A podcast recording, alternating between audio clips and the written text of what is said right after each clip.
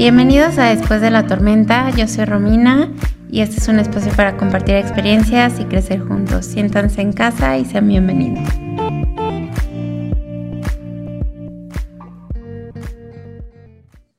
Hola y les saludo en alemán porque hoy tenemos a una invitada muy especial desde Alemania, eh, una persona que estuvo como inmigrante muy, muy joven me parece que va a ser una historia súper interesante.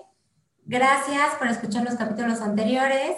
Eh, sí les pedimos que si estamos haciendo un trabajo que piensan que puede ayudar a otra persona, lo compartan. Eh, les agradecemos mucho su apoyo y eh, sin más les presento a Michelle Ortiz que va a estar entrevistando conmigo el día de hoy. Hola, hola, qué gusto saludarlos otra vez. Gracias por estar escuchando este podcast que está hecho con amor desde México para el mundo. Les mandamos un gran abrazo y también estoy muy, muy, muy emocionada de conocer junto con ustedes porque yo ya había oído mucho de ella, ya conozco muchas de sus historias, pero por voces de terceros. Entonces, de verdad no saben lo rico que va a ser poder platicar con Ingrid desde Alemania el día de hoy. Bienvenida, Ingrid. Hola, muchísimas gracias por la invitación.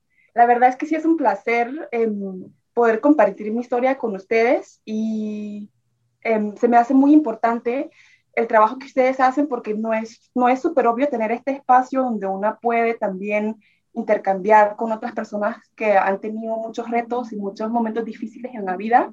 Y se me hace un trabajo súper importante porque ningún reto está ahí como para que nosotras lo, lo, lo hagamos solas, para que vivamos este este periodo de tiempo solas. Así que muchísimas gracias por la invitación.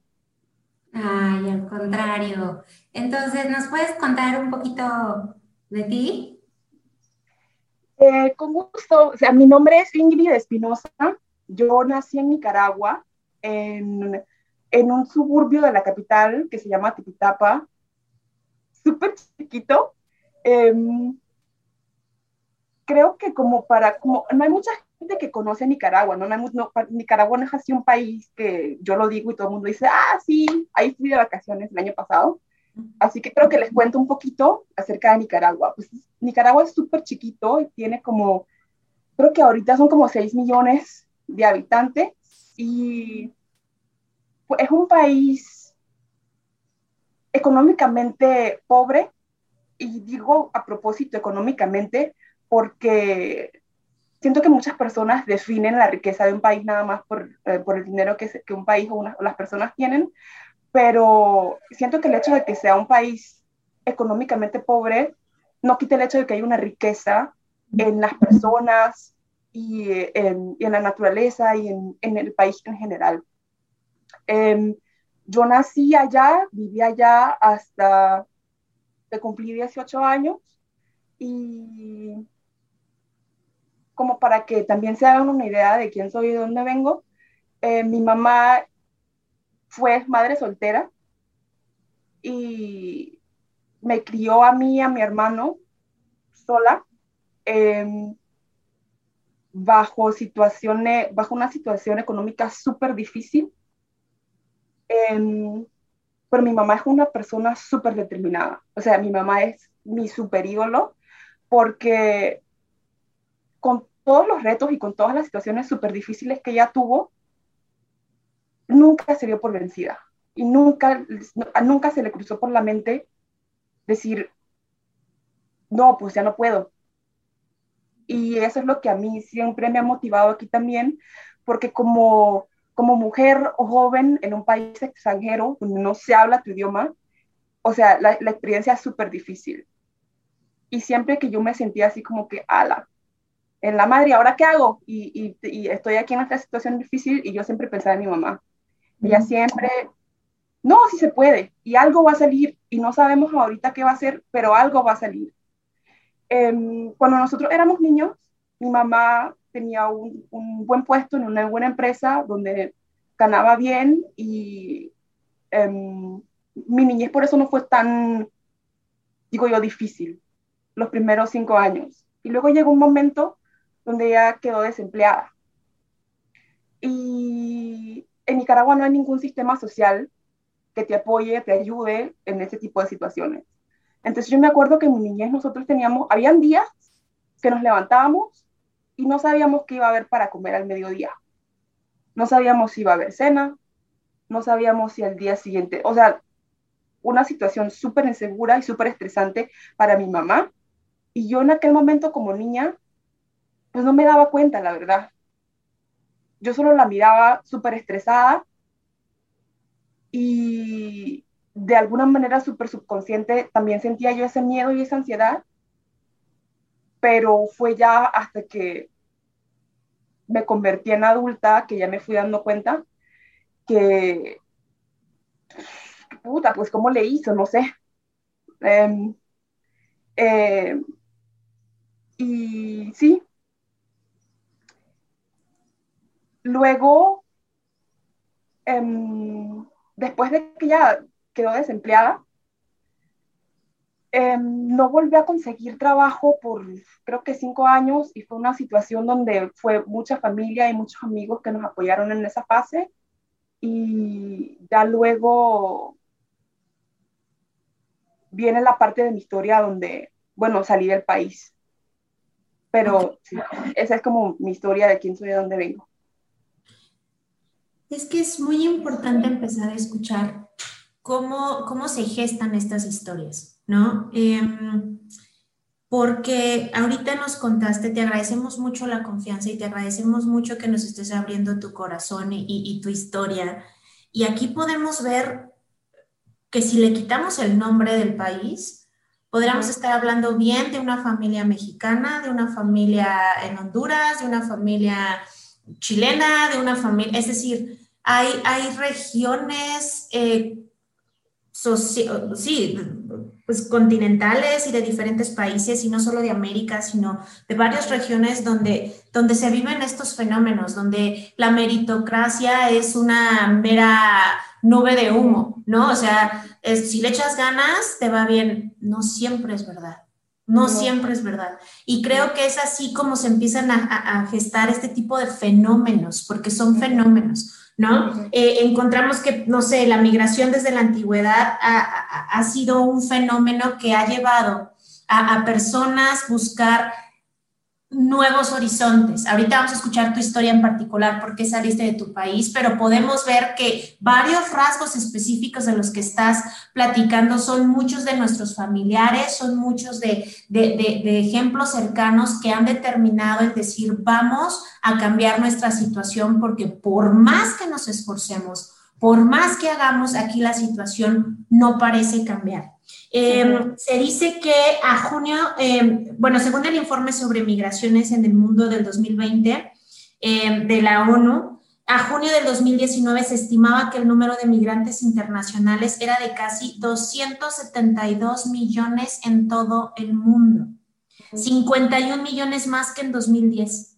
Casi dos tercios eran migrantes laborales, los migrantes internacionales constituían 3.5% de la población mundial en comparación con el 2.8% del 2000 y 2.3% eh, desde los 80. Entonces, este es un escenario que ha ido evolucionando, que ha ido creciendo y que es importante que hablemos de este tipo de historias porque necesitamos ser más comprensivos. Muchas veces nosotros criticamos a cómo nos tratan en el extranjero, ¿no? Por ejemplo, aquí en México es, no es posible cómo nos tratan en la frontera del norte. Sí, pero tú cómo tratas en la frontera del sur, ¿no? ¿Qué haces? ¿Qué haces cuando ves a alguien que habla diferente a ti y dices, ay, ¿de dónde vienes? Y sé que esto pasa en todos los países. Exactamente. Sí, eh, yo creo que el fenómeno migratorio en general, eh, pues trae, o sea, en sí trae muchos retos en tu caso, tú te mudaste muy, muy, muy joven, ¿no? Y a mí me interesa muchísimo que la gente sepa exactamente cómo llegaste a Alemania. Pues sí, creo que tiene mucho que ver con personas clave que conocí también cuando era muy joven, porque yo con 15 años no sabía dónde estaba Alemania en el mapa mundial, no sabía que, que hablaban otro idioma, no tenía la menor idea de dónde estaba Alemania, ni, o sea, ni que existía. Y en el pueblo donde yo crecí, pues no había mucho que hacer y no habían así como que muchas, muchas oportunidades de explorar y, ninguna vida cultural así muy rica o etcétera. Em, y yo me acuerdo que yo siempre, cuando le, le, contaba a alguien que me preguntaba así, ¿y cómo es, cómo es la vida en Tipitapa? Yo siempre les decía, pues, es que no hay muchas oportunidades. O sea, como joven tienes, tienes la, la, opción de o convertirte en pandillero, o ser madre con, con 15, 16 años, o terminar trabajando en alguna fábrica textilera que produce ropa para que la, para que la gente aquí en, en, Europa la compre. O sea, no había muchas oportunidades. Y yo me acuerdo que, bueno, mi mamá siempre se esforzó muchísimo para que nosotros tuviéramos una educación. Mi mamá fue la primera persona en la familia que fue a la universidad y que obtuvo también su licenciatura. Mi mamá obtuvo su licenciatura siendo madre soltera cuando nosotros teníamos creo que entre 8 y 9 años. O sea que en todo el estrés de mantener sola, bueno, siempre con, con, apoyo de la familia, pero la responsabilidad de madre sola, aún así, sin tener en algún, algún, algún ídolo o alguna persona que la, que la inspirara en la familia, aún así se decidió a, a hacer su licenciatura. Entonces, como que para ella siempre fue muy importante, yo quiero que mis hijos estudien, que, que salgan adelante y como que yo siempre tuve esa, eh, ese impulso de mi mamá. Y en el pueblo donde yo vivía había una pequeña biblioteca que estaba cerca de la escuela donde mi mamá tenía un, kiosco. Y yo me acuerdo que yo pasaba todos los días por esa, por esa biblioteca, era una cosa súper pequeña, era, era la sala de una casa con un par de libros y un par de sillas, o sea, no había mucho. Y me acuerdo que un día pasé y en la, en la, en la pared de afuera de la casa había un número de teléfono y, y como un rótulo que decía, necesitamos voluntarios y pues yo no tenía, o sea, no tenía mucho que hacer. Salía de la escuela, ayudaba a mi mamá en el kiosco y en la tarde no tenía mucho que hacer. Y mi mamá tampoco no me permitía hacer muchas cosas porque ella sentía que como que el, el, ambiente donde vivíamos no era como que así muy propicio para una niña tan joven. Entonces mi mamá era como que súper protectiva y no me dejaba también como que salir mucho y hacer muchas cosas, pero yo sabía que era algo que ya decía, a huevo, sí. Entonces, llamé por teléfono y dije, pues tengo tiempo y puedo hacer, puedo trabajar voluntariamente. Em, y fue así que conocí a Svenia, Svenia Ibsen. Ella se mudó a Nicaragua en los 80. Ella viene de Hamburgo, de aquí a Alemania, y no estaba, según yo sé su historia, según ella me la contó, ella no estaba muy contenta con la situación social de aquí en Hamburgo y escuchó que en los años 80 la situación política de Nicaragua em, también estaba muy difícil. Eh, para, ese, entonces hubo, hubo, una revolución y no sé exactamente cuáles fueron los motivos por qué ella se decidió, pero dijo, bueno, me voy para Nicaragua y se fue. Y la vida la, la, la, llevó a, a, Tipitapa y ella vio que había una necesidad, ella vio que había como ese hueco ahí de ofrecer para los jóvenes algún tipo de, em, de eventos culturales por, como, como para que tuvieran otra perspectiva, ¿no? Y luego la Esvenia, así fue que la conocí. Em, y a mí me inspiró muchísimo ella porque todos los libros que tenía y esa casita, esa casita, ese cuarto en esa sala, ella preguntó, porque ella tampoco tenía un peso como para hacer un proyecto así. Preguntó y alguien ofreció ese cuarto donde no tenía que pagar alquiler, recolectó libros, que no eran muchos al principio, y le prestó a los vecinos un par de sillas y abrió como ese espacio, súper chiquito, súper improvisado. Y así fue que yo conocí a su hija, a la Dina. Dina es una de mis mejores amigas y la verdad es que yo no sé que yo, yo no estaría aquí si yo no hubiese conocido a la Dina, si la Dina no hubiese sido parte tan fundamental de mi vida. Em, yo tuve una fase súper difícil con mi familia, como creo que tenía 16, 17 años. Y la Dina pues, fue testigo de toda esa fase súper difícil que vivía eh, con mi familia y ella me ofreció mudarme a su casa. Habló con su mamá y le dijo, mamá, mira, pues es que no podemos dejarla sola.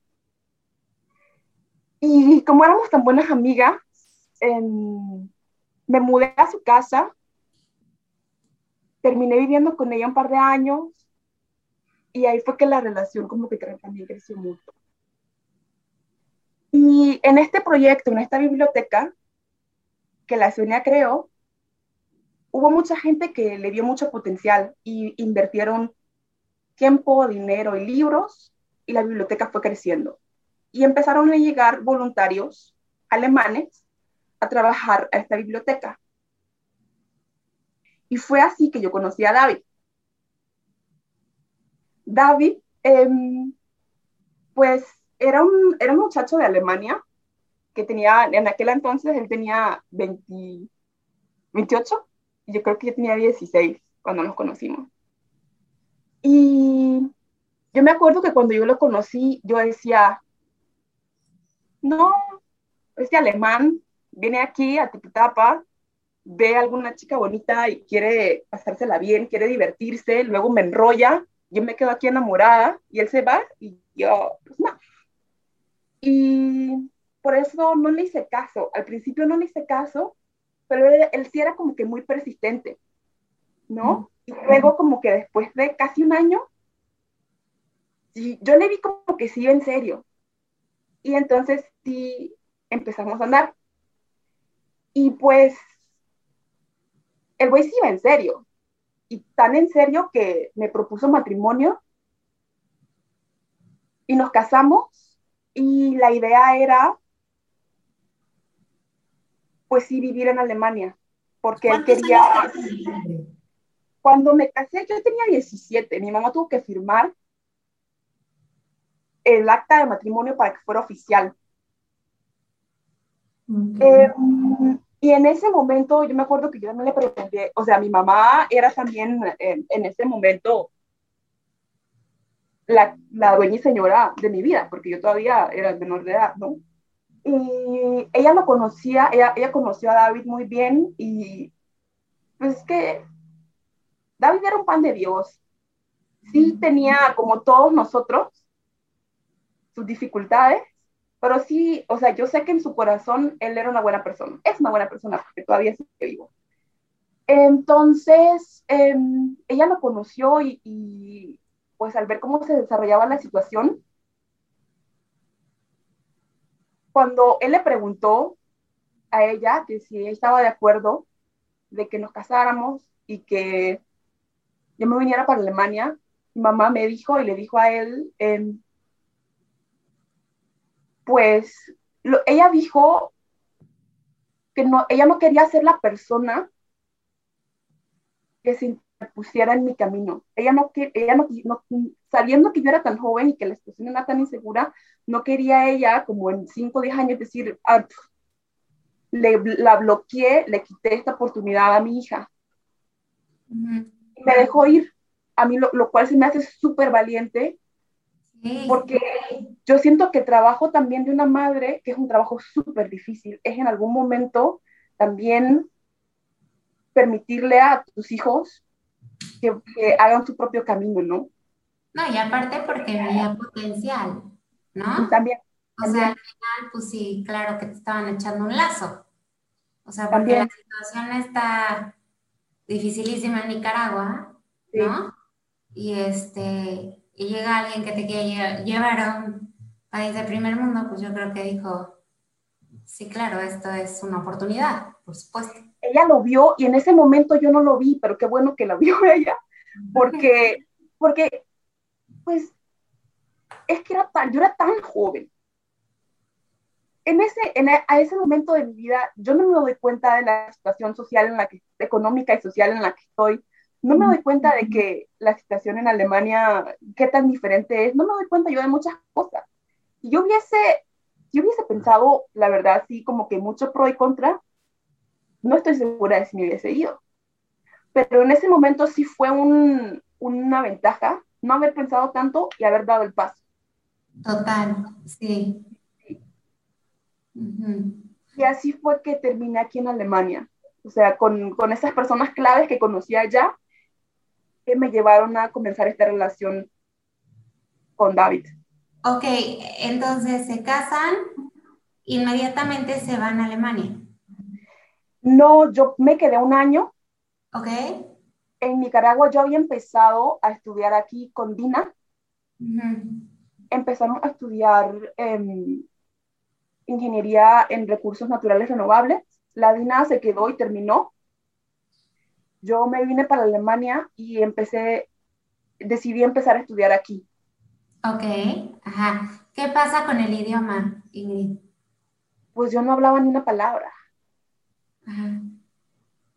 Em, no hablaba ni una palabra, pero sí me di cuenta durante toda esta experiencia que sí se me da. O sea, porque yo en dos años lo aprendí.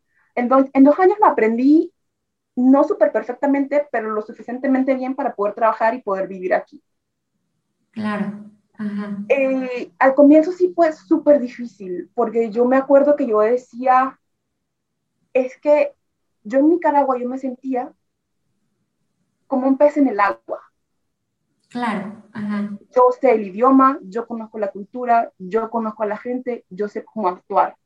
Y aquí me siento como un pez fuera del agua, porque no sé el idioma, no, no conozco a nadie, además de a, David y a su familia, no podía hacer absolutamente nada sola.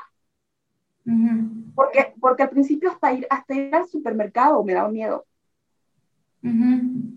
Porque era todo tan nuevo y yo tan joven y, y al principio sí también fue muy difícil para la relación porque yo tampoco podía trabajar.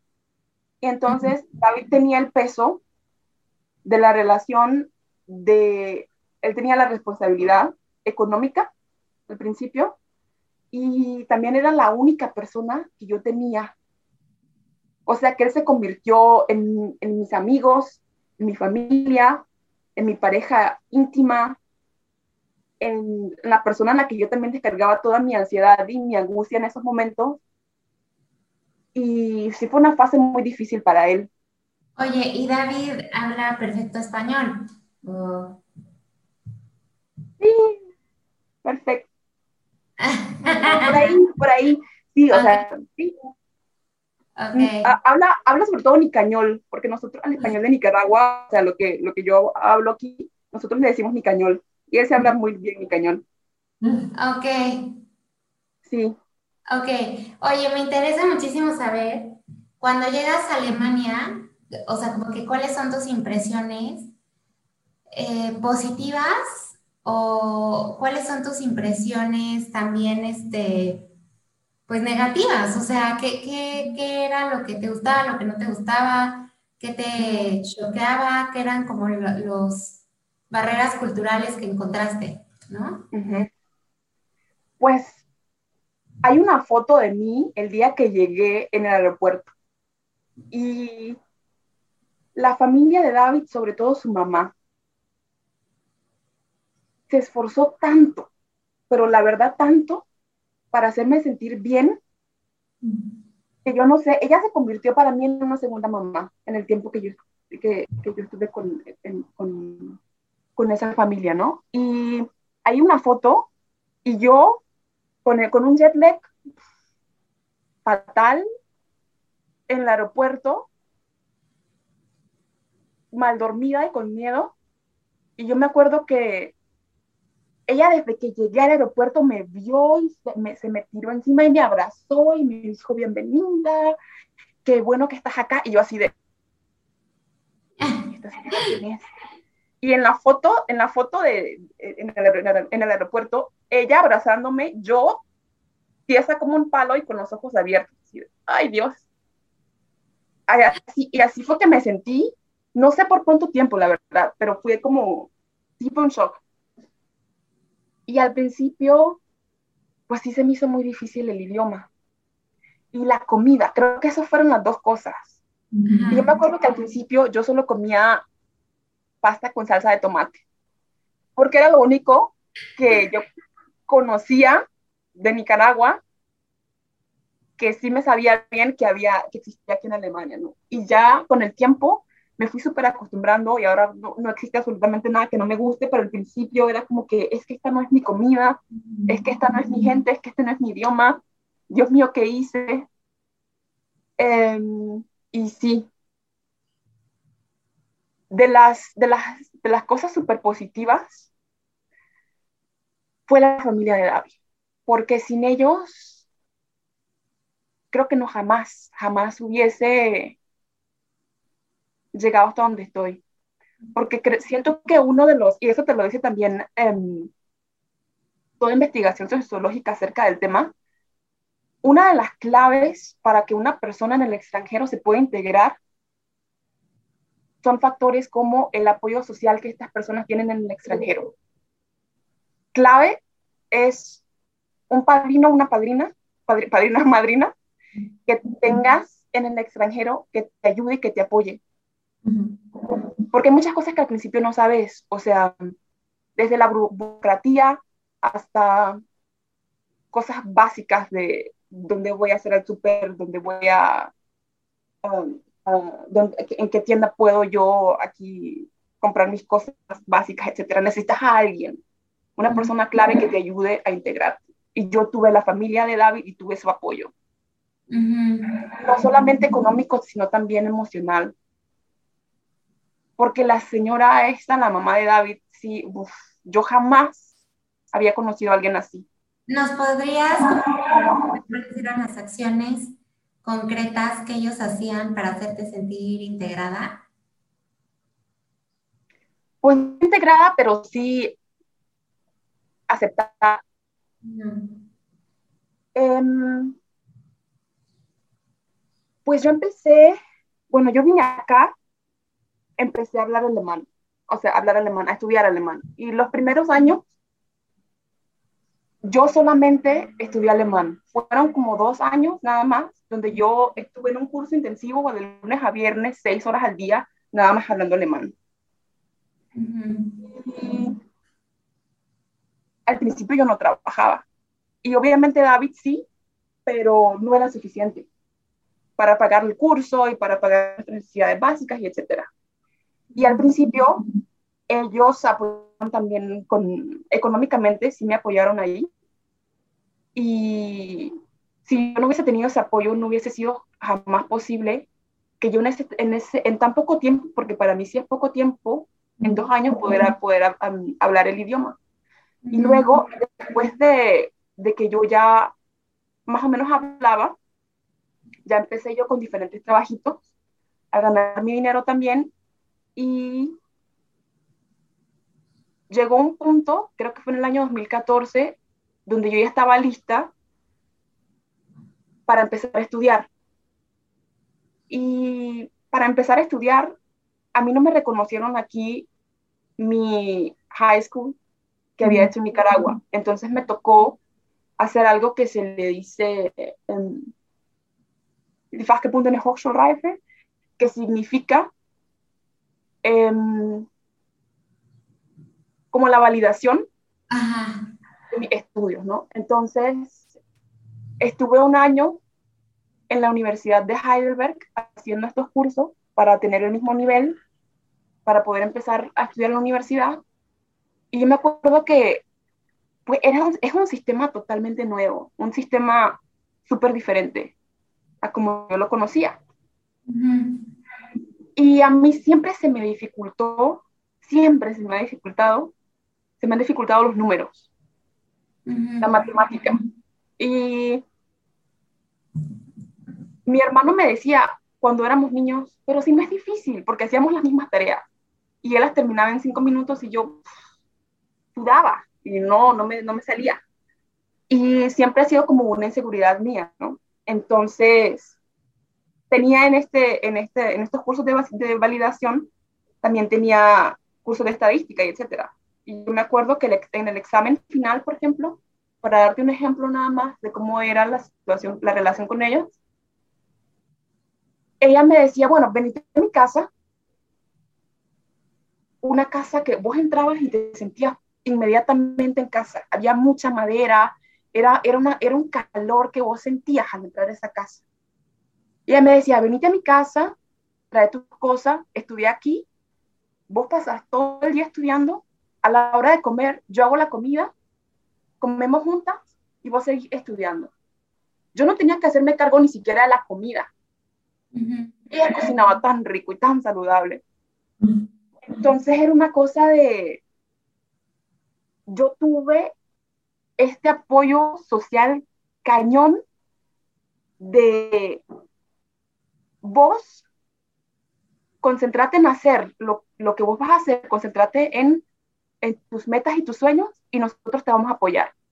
Oye, eh, se me hace súper interesante esto que nos dices de, de la mamá de David, porque ¿cómo pudiste tú, eh, de alguna manera, aceptar es, o sea, como que algo tan distinto a la maternidad que tú habías vivido, porque fue polarmente diferente? Porque siento que hay, una, parte de mí que sí le hacía falta. Porque mm, la maternidad que yo viví en Nicaragua fue una maternidad súper práctica.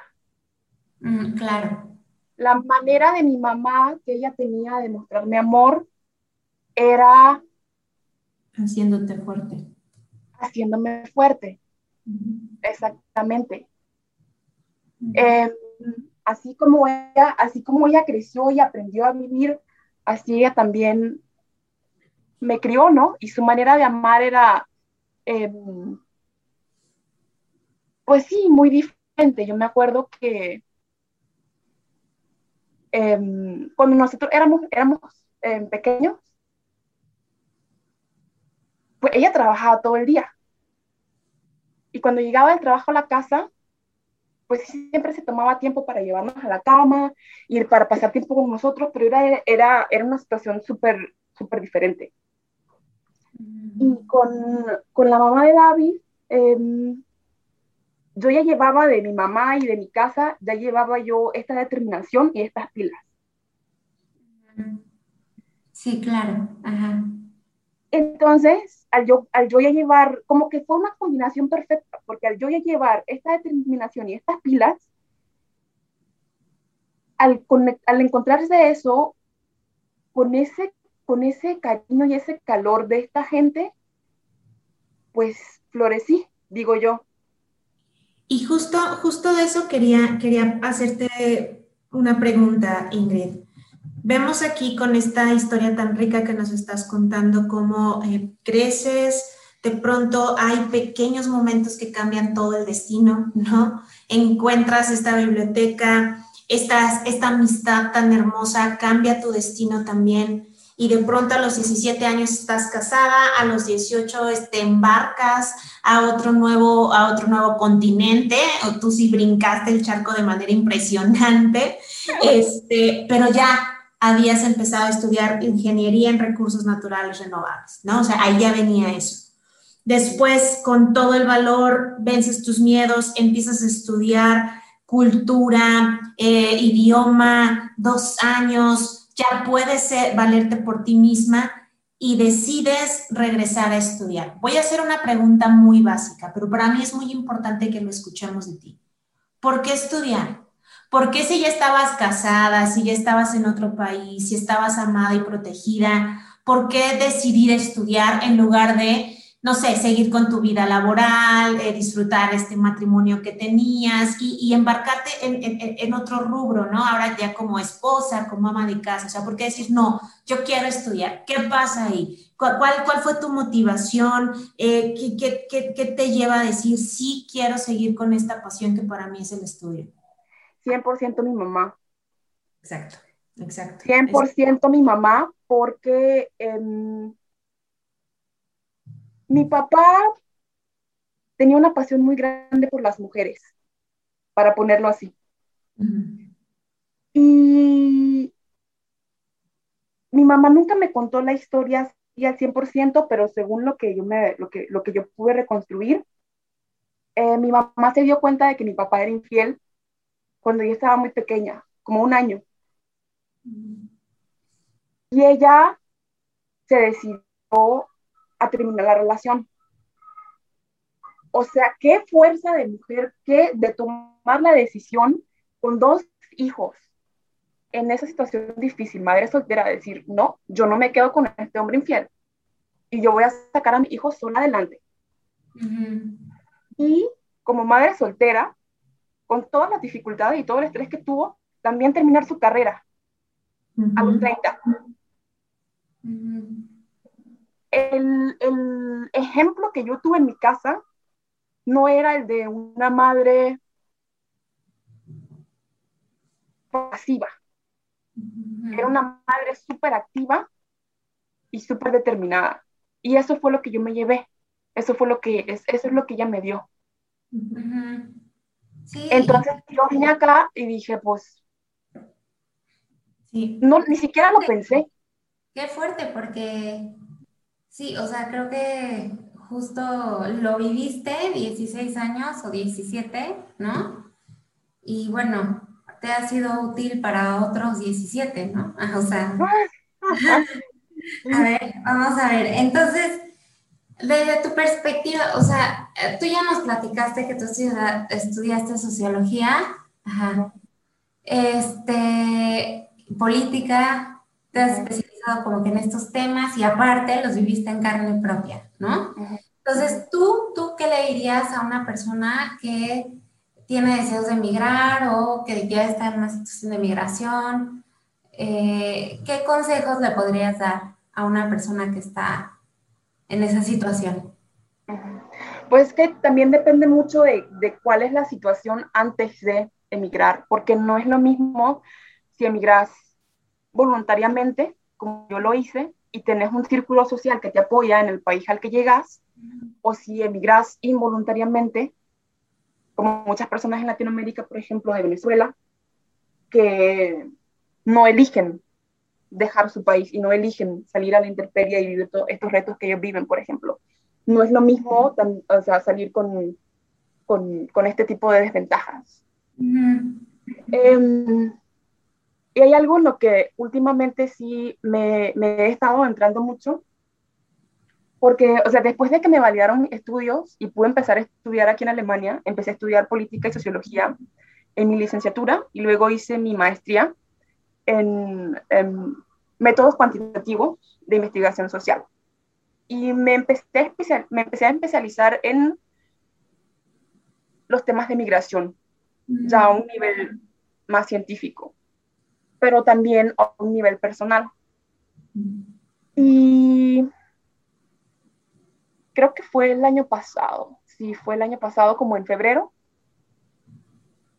que mm, empecé a adentrarme mucho en el tema del luto.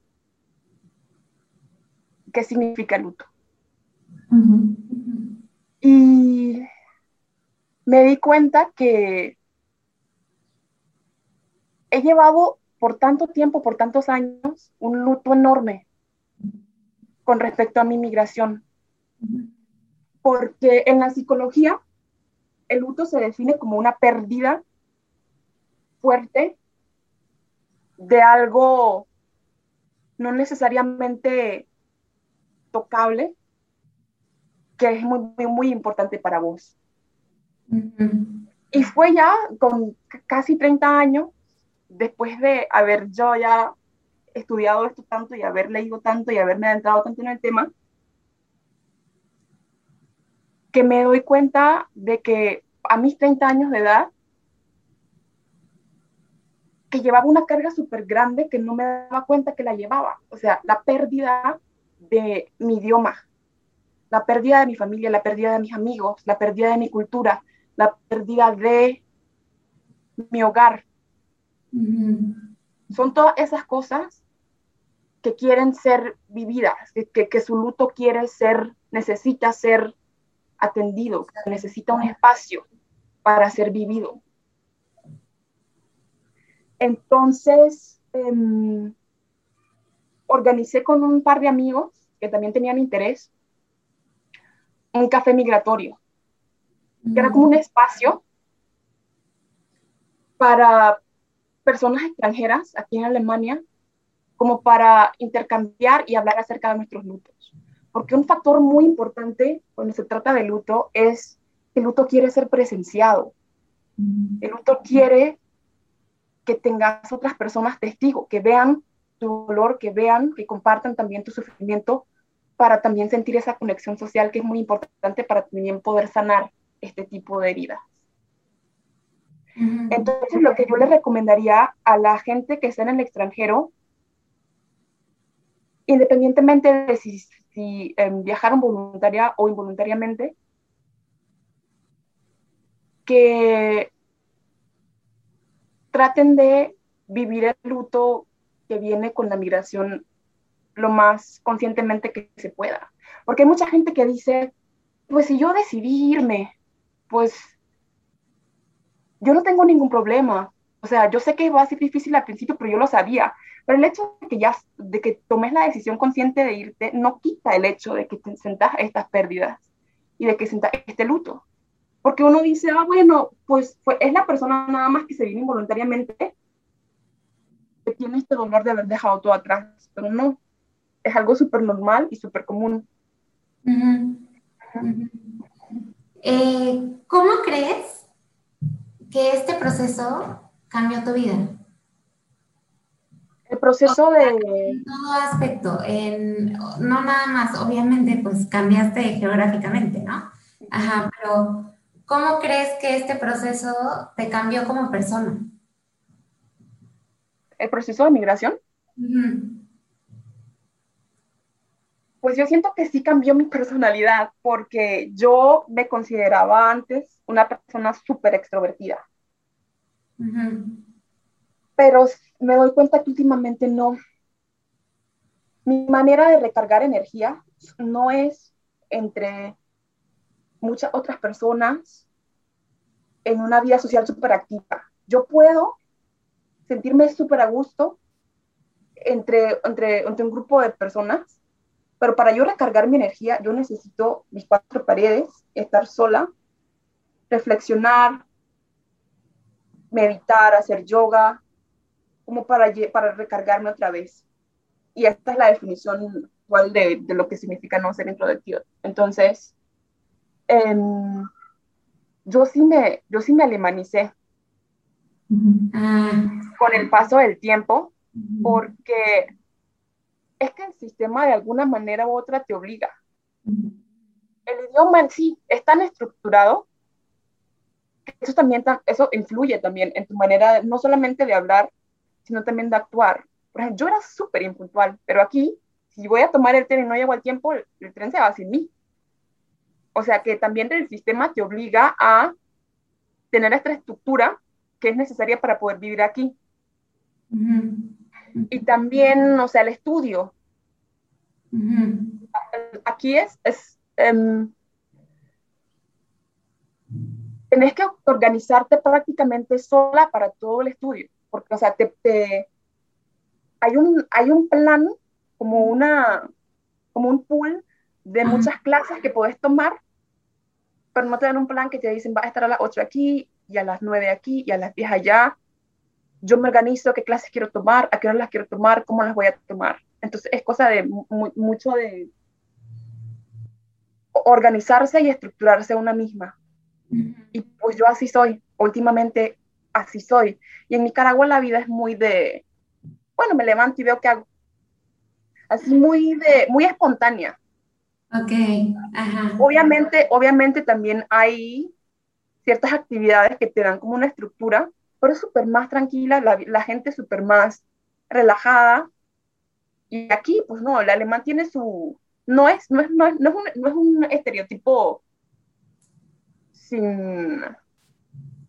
Um, ¿Cómo te diría? No se alimentaron de la nada. El alemán es cuadrado porque es cuadrado. Claro. Oye, eh, me interesa saber cómo, cómo contrastas la cultura de Nicaragua contra la de Alemania y con cuál te sientes más identificada ahorita. Ahorita,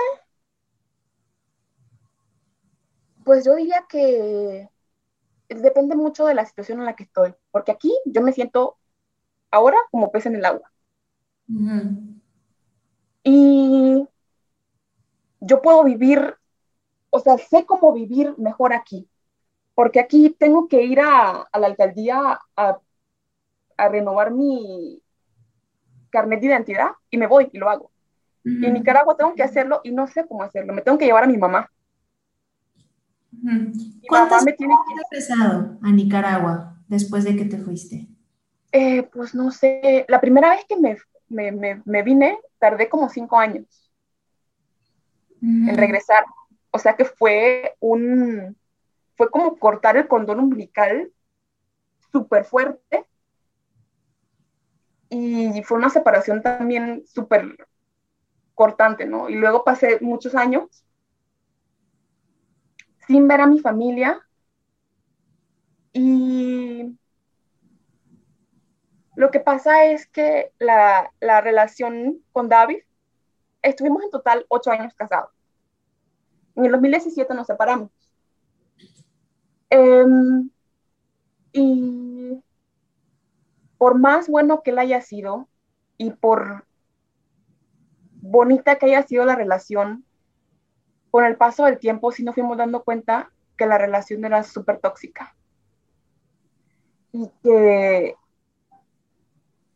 él tenía problemas y yo también y que la mejor manera, o sea, lo, mejor que podíamos hacer para los dos era separarnos.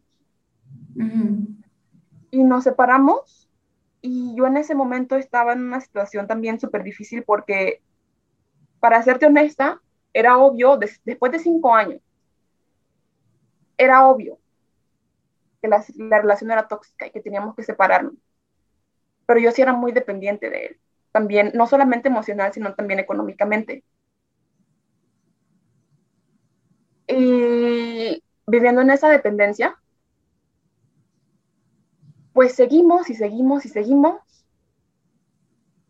pero yo llego a un punto donde también estaba súper mal de salud, porque la relación era tan difícil que si yo me hubiese quedado ahí, yo termino muerta, porque era una cosa súper pesada. Entonces decidí irme y fue cuando yo me fui y lo, dejé, que empecé a viajar a Nicaragua más regularmente. Porque en la relación con él, pues no. Eh, no se podía. Y entonces, cuando yo estuve con él, fui una vez porque mi mamá me mandó a traer. Yo todo el tiempo que estuve allá, siempre mantuve una relación súper cercana con mi familia.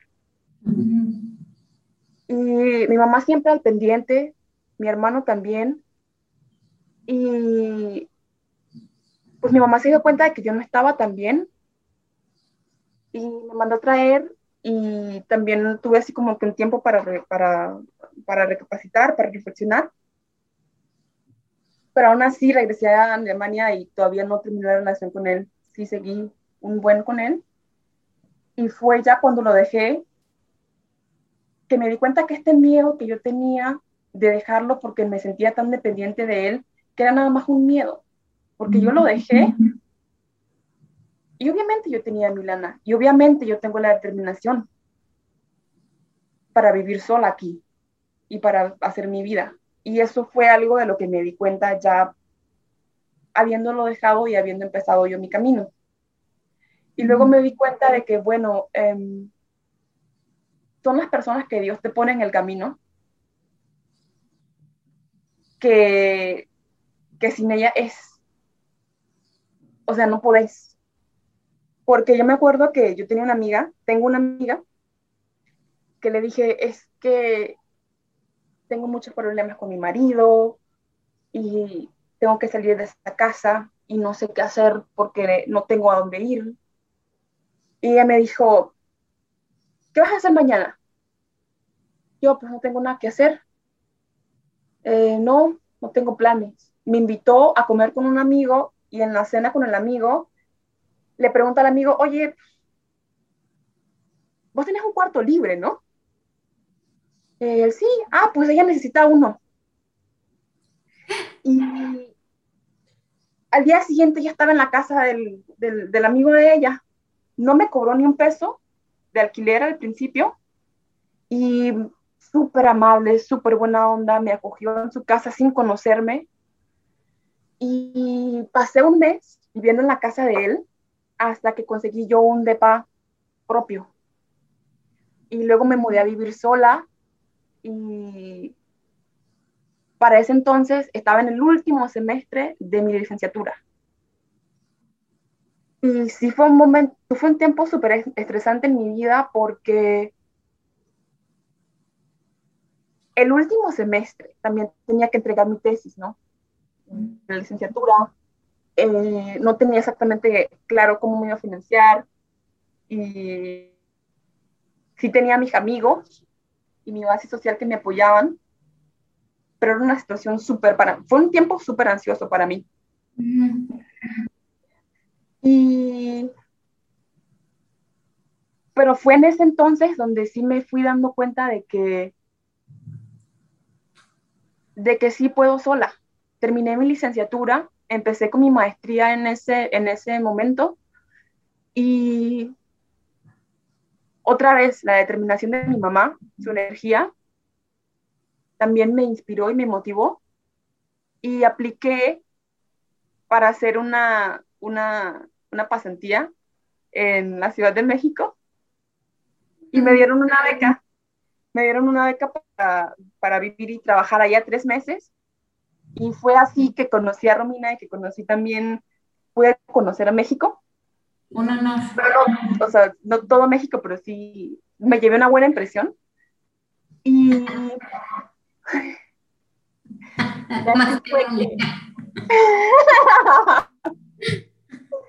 y así fue que, así fue que como que, que fui aprendiendo a volar sola y a manejar mi vida sola y a poner las prioridades sola. Y obviamente que mi prioridad era también no perder la conexión con mi familia y con Nicaragua. Y así fue que empecé a viajar más ya después de em, haber empezado mi vida sola. Porque ya después en retrospectiva me doy cuenta de que salí de un hoyo para meterme en el otro. Obviamente, obviamente en el momento que lo estaba haciendo no me daba cuenta, pero salí de la dependencia de mi casa, que es normal tenerla, de la dependencia de mi familia a, ser dependiente de otra persona. Claro. Y fue ya después de haberme separado de él que yo aprendí a ser independiente. Y ahora me doy cuenta que no hay, no, no encuentro yo mayor plenitud en otra cosa, o sea, ser yo la dueña y señora de mi vida y decir para dónde voy, con quién, cómo, cuándo y dónde. Claro. Oye, pues ya de lo último te quiero preguntar, si te encontraras a tu Ingrid chiquita, a tu Ingrid, eh, no sé, a lo mejor de 10 años, ¿cómo le, qué, qué, le dirías? ¿Qué le explicarías? O sea, ¿qué le viene en el futuro?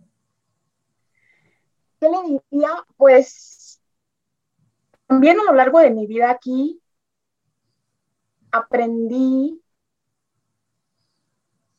a establecer una relación firme conmigo misma. Llegó un momento de mi vida donde en medio de esta relación, estaba yo muy mal de salud y no sabía exactamente por qué. Tenía muchos dolores de cabeza, me sentía muy débil, me sentía muy mal y por cualquier cosa me enfermaba, tenía un sistema inmunológico súper bajo. Y, pero mi mayor, mi mayor problema era que me dolía la cabeza, me dolía la cabeza todo el tiempo y muy fuerte. Y fui con una neuróloga que me hizo un par de, de exámenes, pero no encontró nada y me dijo, pues es que no, no hay nada aquí. Y luego me empezó a preguntar un par de cosas y me dijo, yo creo que sé cómo te puedo ayudar. Y me recomendó a una psicóloga que vive aquí en Alemania, en, cerca de donde vivía yo antes, que venía de Brasil. Porque ella me dijo, es muy importante que, que si vas a ver a una psicóloga, que tenga también un background cultural parecido al tuyo para que te pueda entender sin usar tan muchas, tantas palabras. Y fue una de las mejores cosas que me pudieron pasar en mi vida. Eh, pero también fue una fase súper difícil. Por una parte, porque existe un tabú tan grande. Em, no solamente en Latinoamérica, sino aquí también, con respecto a, a tener problemas de salud mental porque inmediatamente te meten en esta cajita de, ah, está loca, ah, es que no, es que hay algo, mal con ella, hay algo raro, es que no. Em, y yo siento que, o sea, para nada que ver, si tienes una herida, si te cortas, si tienes una herida y te duele, es obvio que te pones una curita o, tratas de sanar esa herida, ¿no? Y es exactamente lo mismo si también tienes, tienes algún problema mental. Total. En vez de ignorarlo y decir, no, yo no estoy loca, yo soy fuerte, yo puedo, pues ir, si necesitas, si tienes la oportunidad de recibir ayuda, ir y recibirla. Pero es que aparte lo explicaste perfecto, porque tú, o sea, si te caes, te rompes un hueso, no te vas a dejar con el hueso roto dos años.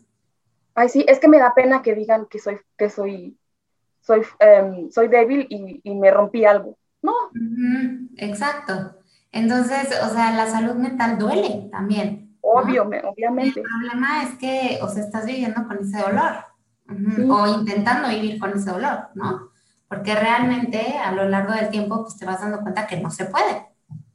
y tienes que ir a un doctor, a un especialista, ¿no? Y puedes, y puedes tratar de tragártelo y tratar de no tratarlo. En algún momento va a reventar. En algún momento esa bomba va a reventar y te vas a dar cuenta de que, de que no se puede. Y es que yo tampoco, yo a lo largo de mi vida aquí, sí me he dado cuenta de que mm, no, no puedo ni quiero hacer todo yo sola. No somos seres sociales, no estamos hechos para vivir la tormenta solos. Sí. El apoyo social es súper importante. Y a lo largo de, a lo largo de, de mi terapia, aprendí a sanar muchas heridas que llevaba también desde niña y aprendí a establecer una relación fuerte conmigo misma y con mi niño interno, ¿no? Con mi niña interna. Eh, y hay ciertas inseguridades que yo cargo conmigo. Por ejemplo, que hay situaciones donde, donde siento como que no fuese suficientemente buena como para dar, el, dar la talla, ¿no? Y, por ejemplo,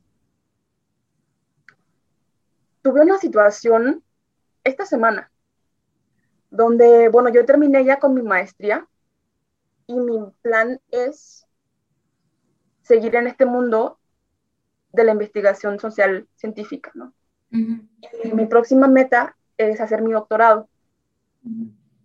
Y he estado aplicando a varios lugares y tuve la oportunidad de hacer una entrevista en una universidad una de las mejores universidades de aquí, de toda Alemania, en, uno de los mejores programas que hay ahorita en el ámbito de investigación social. Y tuve la entrevista que, o sea, me fue súper bien y me dijeron que me querían conocer en persona porque la entrevista fue primero por Zoom y me querían conocer en persona. Y tuve que viajar a la universidad a conocer a toda esta gente y yo estaba tan nerviosa. Y era una, pues yo dormí mal, sudé, era una, estaba en una tormenta que yo decía, que alguien pare este tren, que yo me bajo. Sí, sí. Y como que sí tengo cierto entrenamiento, entrenamiento en escuchar qué es lo que me estoy diciendo, qué es lo que me estoy repitiendo y de dónde viene todo esto que me estoy diciendo. Y una de las cosas de las que me di cuenta fue que una de, una de, las, de las voces más fuertes que tenías en, en ese momento era una voz que me decía, es que vos no perteneces aquí, vos deberías de estar en el mercado de Tipitapa vendiendo bananos, no aquí, en medio de toda esta gente chingona, haciendo, este, haciendo todo este tipo de cosas tan cooles. Entonces, en ese momento es donde todo este entrenamiento que yo vengo ya llevando con mi terapia y etcétera, me ayudó en ese momento, porque en ese momento yo vi a mi niña, me vi a mí de niña allá en Nicaragua, creciendo donde crecí, con un ámbito social que sí me, me cultivó ese, no tengas tantas expectativas tan altas, porque vos no sos para eso. Y yo vi en ese momento a mi niña, a mí como niña, y para mí fue un momento súper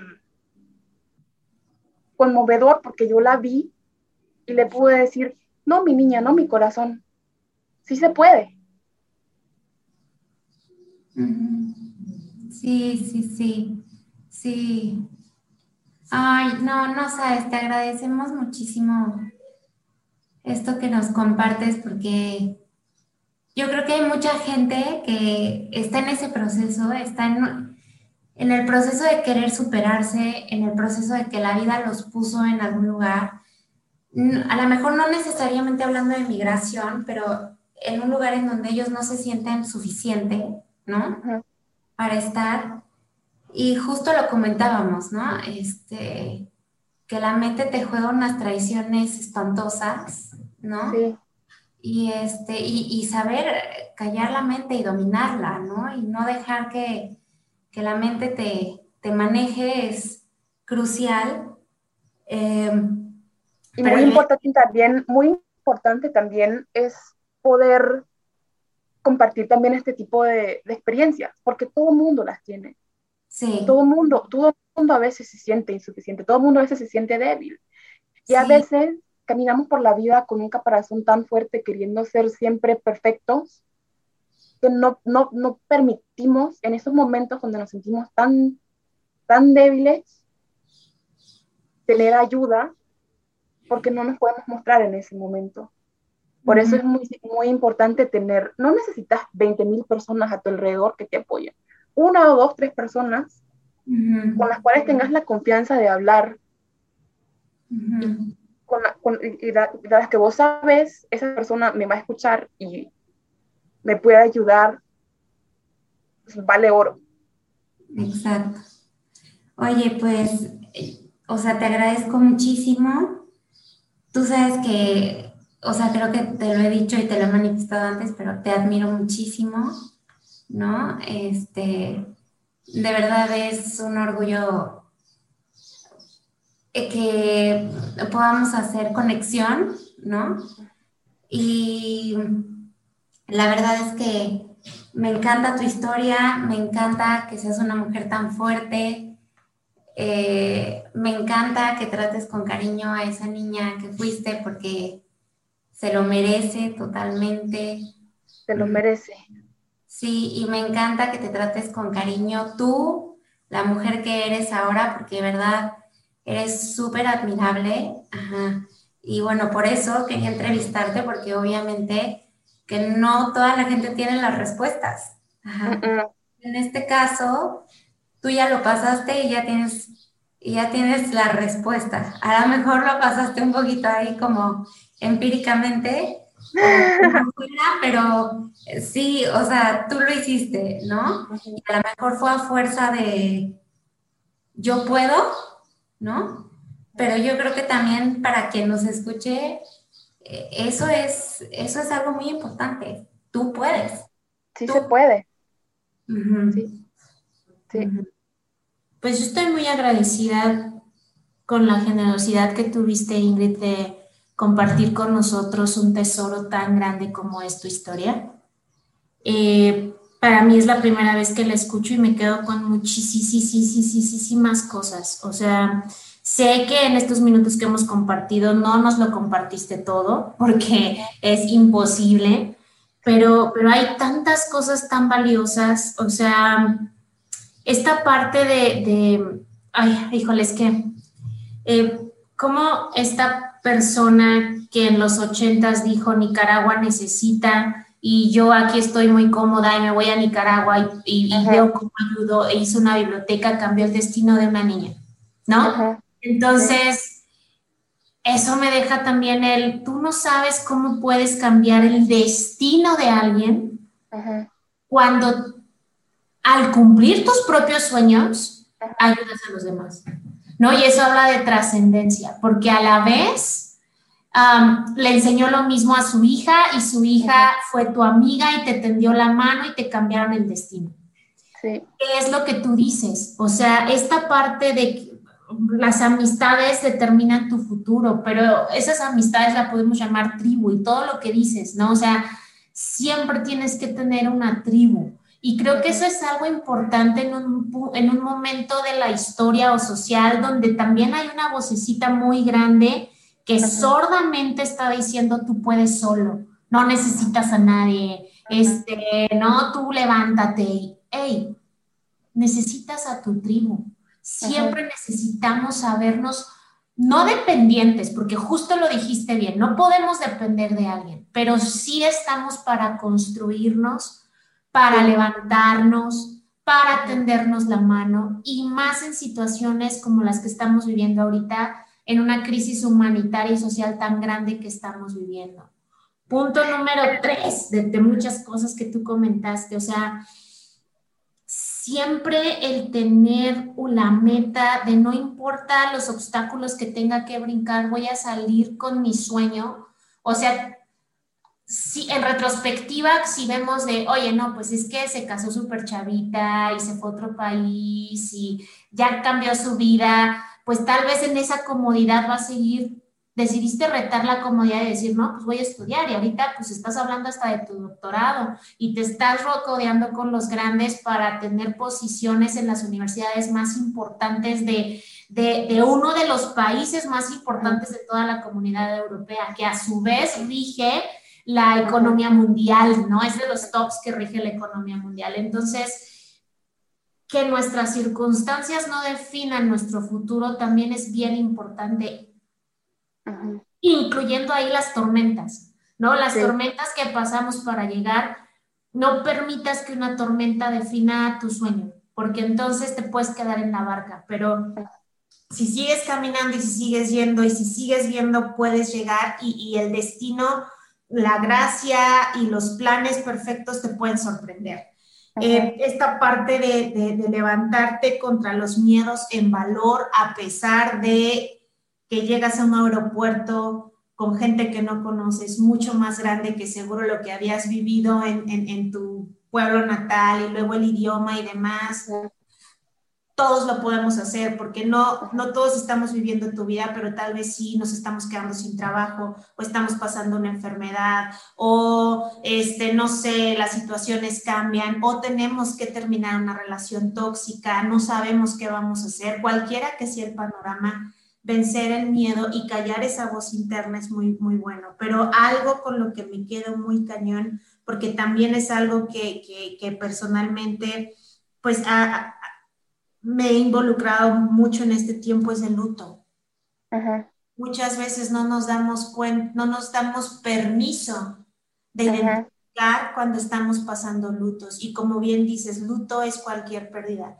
Así es que si los que estamos escuchando aquí estamos atravesando por lutos, por pérdidas de personas, por fallecimiento, por pérdidas de situaciones eh, por, de países, nos tuvimos que mudar, tuvimos que cambiar de trabajo, perdimos un trabajo, perdimos una relación, vivamos el luto, porque si no, vamos a vivir anclados a, a, una situación pasada y eso va a generar costras y va a generar caparazones y no nos va a permitir llegar ni luchar o disfrutar por lo nuevo que viene de la misma manera que lo haríamos sin esa, sin esa mochila que es. Y esa mochila es decir, gracias por lo que fue, perdono lo que pasó, no olvido porque me construyó, porque a través también de las heridas crecí, pero lavo la herida, pido perdón, perdono, doy el luto, cierro el capítulo y vivo con ello en paz, ¿no? Entonces, muchas gracias Ingrid y también gracias por enseñarnos a reconocer que a veces parte del boicot mental es decirnos que no merecemos,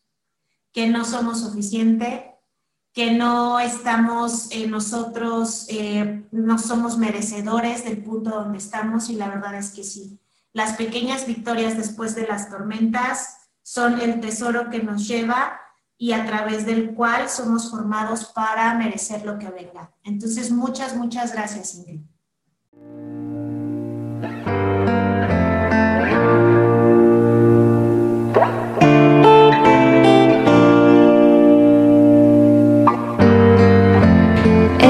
por hoy. Gracias por ser parte de este espacio. Nos escuchamos.